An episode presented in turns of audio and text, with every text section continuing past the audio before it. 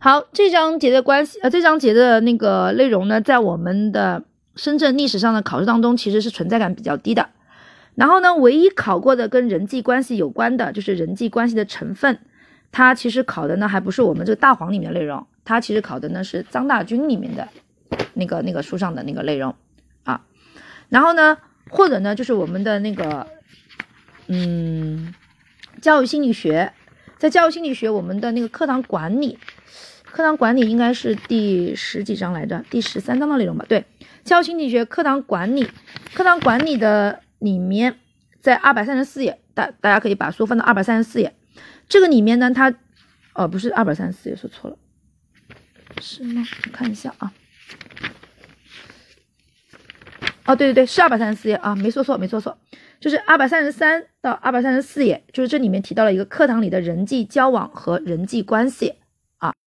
啊，然后呢，这个二百三十四页这上面人际关系是定义是人与人之间的相互交往过程中所形成的比较稳定的心理关系或心理距离。这个呢，在我们深圳历史上是考过定义的，是考过的啊，考过的。然后呢，合作是课堂是实现课堂管理促进功能的必要条件。这个呢，在我们深圳历史上也是考过的啊啊，嗯，好，然后呢，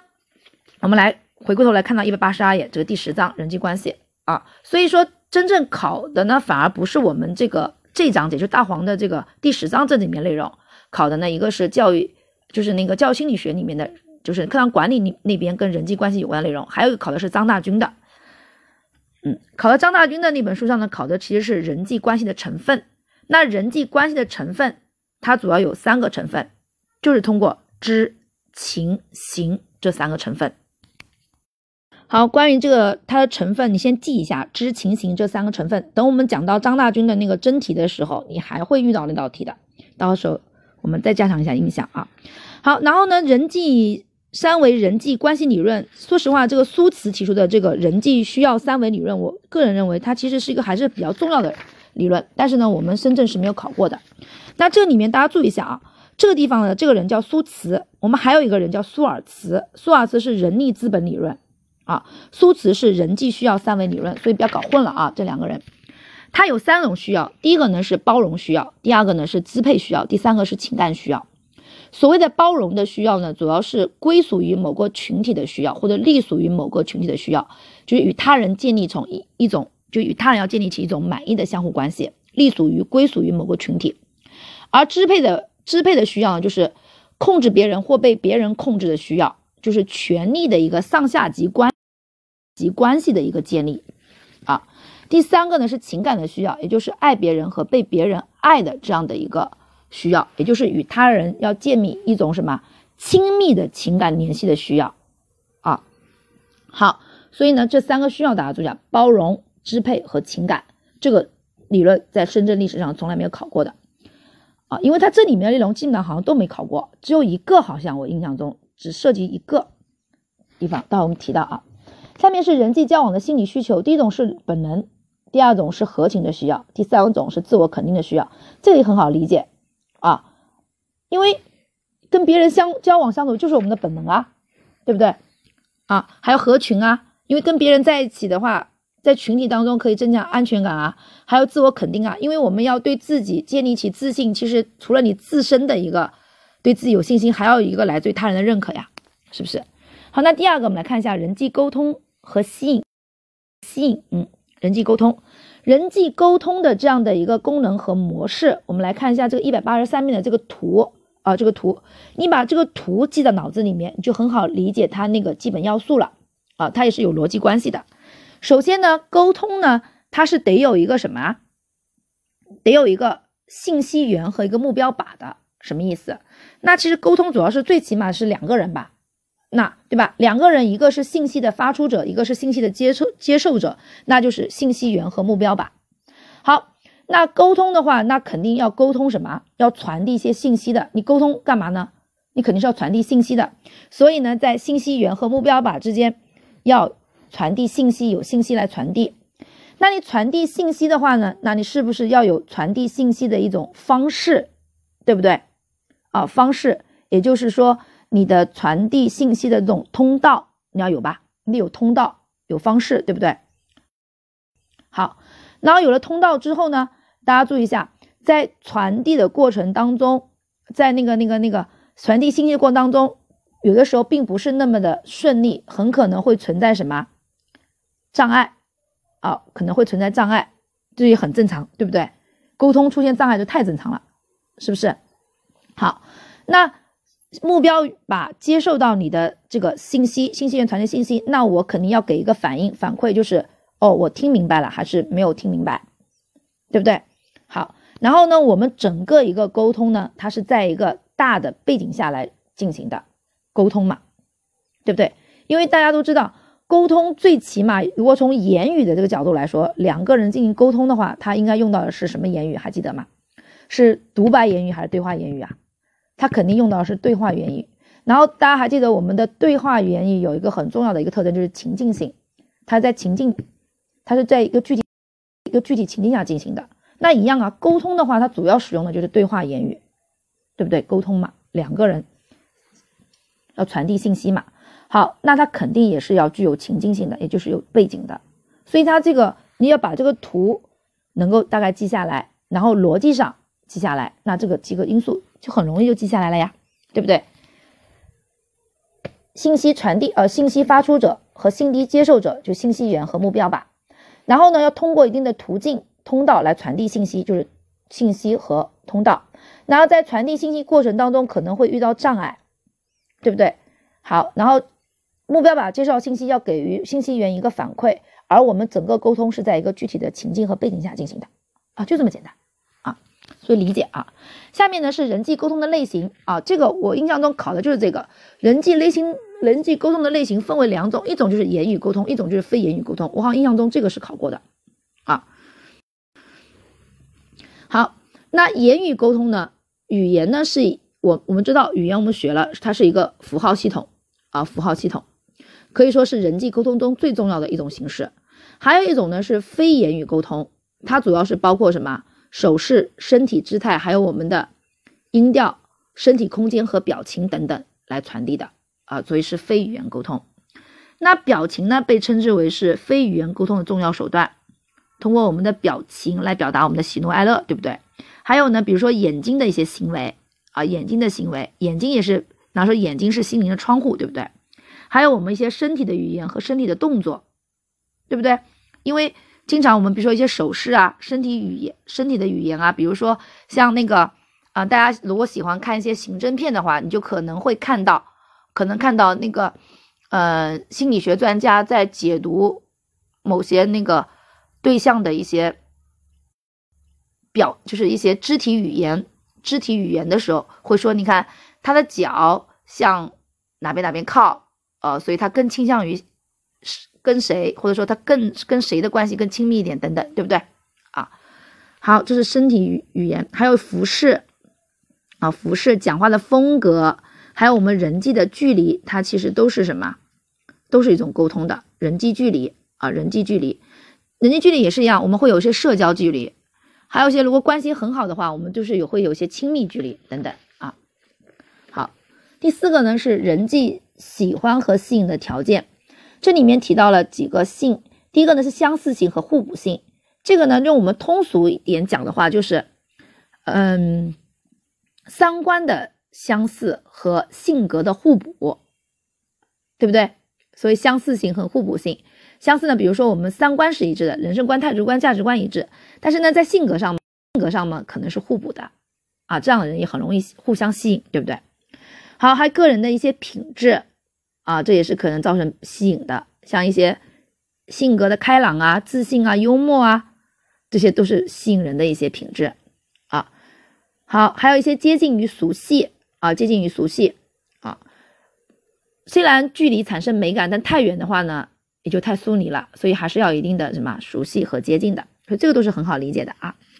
好，那我们来看一下群体啊，群体的特征。首先呢，要有群体的规范啊，就是。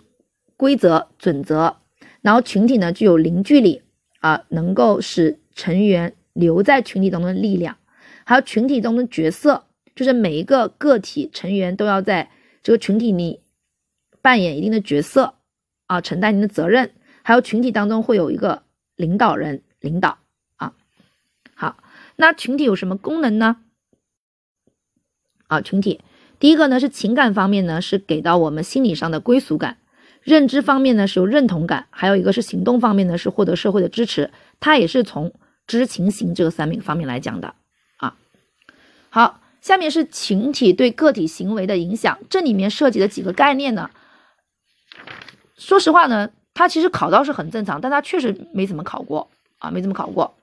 而且呢，也是我们人际人际关系当中的比较重要几个概念。第一个呢是社会助长，什么叫社会助长？助长就是助就是帮助、促进的意思，就是当个体与别人在一起活动或有别人在场时，我们的行为效率会提高的现象，叫助长。会有别人在的时候，行为效率会提高，比如说男女搭配干活不累啊。好，那还有个呢叫社会惰化。惰化的话呢，那就是减少效率，降低效率，就是，嗯，比如说啊，比如说，比如说一个和尚挑水喝，两个和尚抬水喝，三个和尚就没水喝了。它其实就是一种什么社会的什么惰化啊？就是当群体一起完成工作的时候，这个时候可能就会有人动些小心思，就想，哎，我是不是可以在这里面偷偷懒啊？当每个人都这样想的话，那是不是这个事情就根本就完成不了啊？啊第三个呢是去个性化，去个性化呢，大家一定要跟从众加以区别，因为它的表述有的时候看上去会很像从众，所以你看，你可以从字面意思来，什么叫去个性？个性什么意思？个性就是人格。那如果把一个人的个性给去掉，也就是把一个人的人格给去掉的话，那你说这个人剩下来的是什么？也是把他人格都去掉了，那剩下来就是最原始、最本能的那一面。那我们简单点或通，或者是。简单粗暴一点，就称之为叫兽性吧。那你说，当一个人人格没有了，只剩下那种最本能、最原始的那种兽性的话，那这种人会怎么样？那这种人就会变得非常的冲动，冲动，非常的失去理智，非常情绪化，对不对？好，他说了，人们有时会感到自己被淹没在群体之中，于是个人意识的理解和评价感丧失，个人的自我认同被群体的行为所取代。自制力变得很低，结果呢就会导致人们加入到重复的、冲动的、情绪化的，甚至于是破坏性的行动当中去。所以你看他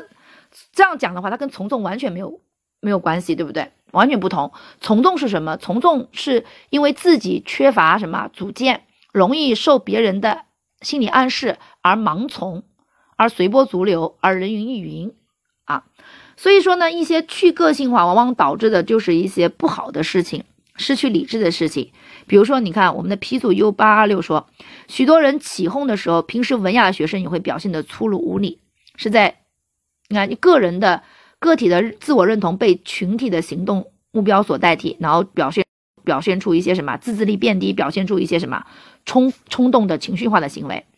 好，然后在生活当中有群众斗殴啊、聚众斗殴啊、起哄啊、球迷闹事啊，它其实都是一些什么个性化的这样的一些体现，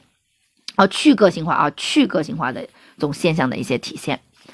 好，然后呢，还下面是群体决策行为，这里面提到两个，一个叫群体极化，一个叫群体思维。那大家想，群体极化从字面意思，极什么意思？极就是极端的意思，也就是群体的极端化。那什么样的群时候会群体的极端化呢？就是说，在群体存言当中存在了某种倾向，然后呢，这种倾向呢会通过我们群体的作用而得到加强。这个加强对应的就是极化，就是极端化，对不对？啊，是一种观点或态度从原来的群体的一种平均水平加强到具有支配性水平的一种现象啊。啊，本来可能说一种观点、一种声音在群体当中只是很小的，然后慢慢、慢慢、慢慢、慢慢、慢慢，它就成为主导的这种声音和力量了，就这个意思。那什么叫群体的思维呢？思维，它指的是当我们具有高度凝聚力的群体的时候，在进行决策的时候，我们往往我们他们的思维成员的思维会高度的趋于什么一致啊？它主要指的是高凝聚力的这种群体，他们的。决策时思维高度一致啊，思维高度一致。好，那从众刚刚说过了，从众呢其实就是由于啊，由于个体的一个没有什么主见，然后容易受别人的暗示，或者在一些群体的影响下，而与大多数人相一致的方向变化注意一下，从中是自愿的啊，别人去排队买一杯奶茶，我也跟着去排队，我自愿的，对吧？所以它就是一种随波逐流，人云亦云啊。好，然后呢，还有一种呢，就是服从啊，服从，服从呢，就是指的是按照他人的命令去行动的行为啊。服从呢，如果跟从众比起来，从众是自愿，那服从呢，一般来说呢是不自愿的，就是他是不得不去放弃自己的一些想法的，然后跟着他按照他人的命令去行事的。好，那我们人际交往呢，就跟大家讲完了，主要去跟大家辨析了一些其中的概念啊，这些概念呢。大多数都是没有涉及过的，啊，好，那我们整个一个普通心理学的学习就到此结束了啊，我们下一次接下来就要开始进入了教育学的学习了啊，好，然后呢，再提前跟大家预告一下啊，关于教学的学习呢，郭老师呢打算呢是调整一下顺序，心理学的学习呢没有调整顺序，因为说实话，第一个是心理学学习的逻辑性更强更强一点，必须是在前面一章基础上再学习后面一章啊，它是一个很。严谨的这样的一个逻一个逻辑的，好，还有一个呢，就是普通心理学当中，总的来说，基本上它来说都挺重要的，它章节啊都挺重要的。那教学呢，并不是说教郭老师打断教学的顺序，并不是说教育学它就是没有逻辑啊，它也是有逻辑，只是说它的逻辑呢没有那么强，就是每一章节单独拎出来讲都不会受太大影响啊。就前面的我没学过，我不影响我后面的学习，就这个意思。那为什么要调整呢？郭老师。这个出发点很功利啊，很功利。因为呢，说白了，我们这种考试就是应试的，我们这种培训课程目的就是应试的，就是为了使大家能够在最短的时间之内掌握知识、学到知识、掌握知识。所以呢，做调整的目的也很那个那个，作为调整的那个呃标准也很直白，就是通过考点的一个呃考点的一个那个那个高频到低频的这样的一个顺序去调整的。啊，明白我意思吗？意思吗？也就是说，教学的话，我不会按照书上的顺序，不会按照我们大黄的，也不也不可能是按照你买的其他参考书上的顺序，我会按照我们深圳考试的这样的一个高频到低频的顺序啊。比如说，我们我们考的比较多的教教学、德育和班主任，那这三章我就肯定要先讲，就这个意思。所以先跟大家打声招呼。大家做一个心理准备，知道一下教育学的它的整个的一个顺序是被顾老师调整过了的，是按照高频到低频来调整的啊。好，就先预告这边，谢谢大家。